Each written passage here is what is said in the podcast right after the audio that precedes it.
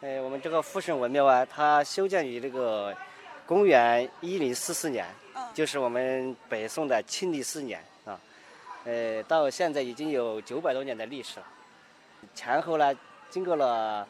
二十一次的这个维修，呃，现在占地面积有这个十亩，呃，建筑面积呢是三千多平方米哈。我们这个文庙啊，呃，这个分三进院落啊，这前边呢就是棂星门哈，这个棂星门呢，它比那个呃曲阜的孔庙哈棂星门还要高，哎、我们这个是是十二十二米多啊，十二米，哎、1十二米多，那个曲阜的那个孔庙啊，它的棂星门只有九米多啊。嗯，这个桥，这个桥这个拱叫很漂状亮状元桥哈，状元桥，哎呃，有什么？它是有用这个呃石刻的这个雕龙啊，呃，传说哈、就是我们这个富顺如果是出了什么状元哈、啊，才这个开门啊开门，然后状元从桥上经呃过，所以称为状元桥。呃，至今走过几个状元啊？呃，我们富顺呢有千年古县才子之乡的这个称谓，两呃从北宋开始哈，我们一共出了二百三十八个进士啊，九百多个举人，嗯但是就是遗憾，状元然后没有出状元哈。据其他的说法啊，其他的说法是出了状元的啊，在那个阆中的公园中啊哈，有有有记载，呃，据说有一个什么姓丁的啊，是我们富顺的这个状元哈、呃，也许可能是当时这个呃北宋开始南南宋的时候哈、那个全国没有统一嘛，是不是哈、没有统一，呃，这个我们富顺的人呢，这个中了呃状元后啊，没有没有记载啊啊，但是在这个阆中是有记载的，是有一人是这个这个籍贯是我们富顺的，哎哎富顺的哎。那现在是会不会学生高考之前也到这儿来，就是碰碰好运气，有吗？这个每年的，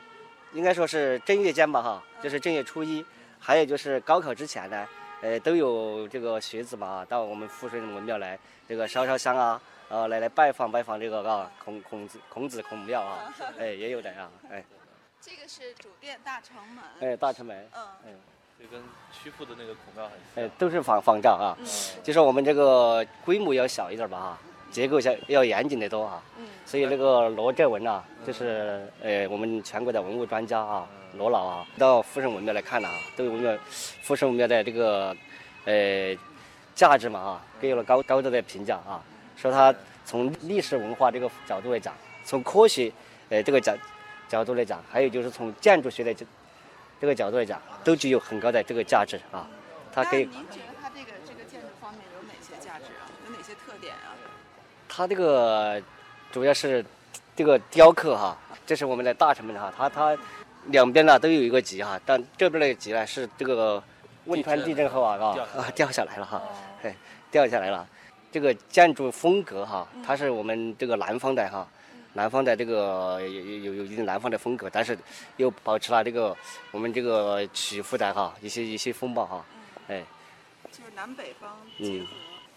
咱们已经来到后院嗯哎了，，这是嗯中院啊，这是中院，哎嗯，刚才那这就是前院，哎，这是大城门啊，然后这叫大城殿啊。嗯大城殿呢，就是孔子的哦，也也是仿仿这个曲阜孔庙的哈。对对哦，就说孔子啊，他这个学问哎，到了很高的境界啊，所以达成就是这个意思啊。嗯这儿有个哎单臂哎嗯，九龙丹。哎，他雕刻了九条龙啊九，镂空带啊。应该说这个雕刻的艺术还是不错的哈、啊那现在要雕雕刻，可能这个呃这个人工哈、就说能够雕的这这些人都啊不是很多了哈、主要它是实质的。这应该是这个主殿了，哎，这是主殿。嗯现在这个主殿里边呢，就是我们摆放了孔子的牌位啊哈、嗯还有那个四配哈、就是孔子的弟子中哈、哎，这个名望比较比较大的哈、四四配，然后还有是十二哲啊，十二哲也是这个。呃，在历史上对孔子学说哈、儒家学说做出贡献的人哈、嗯后来我们把它称为四配、十二哲，还有七十二贤啊，嗯哎，这是啊，这个啊，嗯，还有一个后院，哎，后院儿啊嗯，这后院儿主要是有三什进么院落，哎，后院儿有一个崇圣祠啊，崇圣啊祠，，崇高的崇啊，嗯哎，这个崇圣祠啊，它主要是呃祭祀孔子的祖先啊，祖先在这个地方，在这个重庆时代，呃，那个景山哈，有一个榻哈、那个榻的这个下部哈、有一个裸体男童啊，裸体男童，嗯呃，这是我们富士文庙与世界上其他文庙啊、唯一的独特的一个一个一个特点啊。你看我啊们，来看一看一下，呃，就是通过这个望远镜来看，它应该是是最上面吗？佛教的，是那个塔哎中间那个里中间那里塔的里塔下面。塔基塔下塔下面那不是有一个哦，我看到那有一个那白个白色哦了，哦白嗯，色我已经看到了，嗯。呃，经初步考证，系明代嘉靖年间所制，为陶制裸体男童。一九八六年在维修崇圣祠屋脊时发现，在孔子祖先的大殿上发现裸体男童，中外罕见，至今乃系未解之谜。哎，为什么上面会有这个呃一个裸体男现在这个说法比较多哈，你看童？我有们几种说法呢？啊，这个先后加起来可能是是八种吗？还是多种哈？反反正这个众众说不一哈。呃，比较倾向于哪几种观点？你给我们大概介介绍一下。这个比较倾向于这个说法，就是说孔子啊，他哈，实际上哈，呃，孔子啊，他是提倡那个多子多孙的，是不是哈？有一个裸体男童啊，就是预示说哈，哦，他的后代哈，就是兴旺哈，哦，有有这样一个说法。当然，有的也也说是这个工匠的哈啊，工匠的这个呃小玩意儿、小把戏哈，就说他在维维修的时候啊，呃，本来是祭祀孔子的祖先的地方啊哈，因为孔子啊他是，呃，讲究讲究这个礼仪的哈、是不是哈、我呃把一个裸体男童放在上边来，就是有辱斯文，是不是哈、 有种有种亵渎他啊这个这个味儿，开玩笑是不是哈、有这样一种说法。当然还有啊，就是辟邪哈、辟邪啊，这个辟邪啊，就是我们这个呃这个孔庙前边呢，就是我们长江的支流哈、沱江，沱江在这儿来顺流而过哈，好像嗯就是就是这个呃原来什么什么鬼水怪啊之类的这类的比较多，是不是哈？通过这个辟邪啊，就是能够保佑我们富顺哈，呃这个这个文教风水啊，还有其他方面的哈，呃这个这个运气嘛，是不是哈？有这样一个一个说法哈，呃总而言之啊，就是探讨很多哈。当然我们我们想啊，就是呃原来也开样开过这样一个研讨会哈，研讨会就是请了这个。呃，有关这个孔庙的一些专家啊来研究哈，来研究来探讨究竟是是个什么原因啊弄上去的哈，弄上去的。呃，所以说，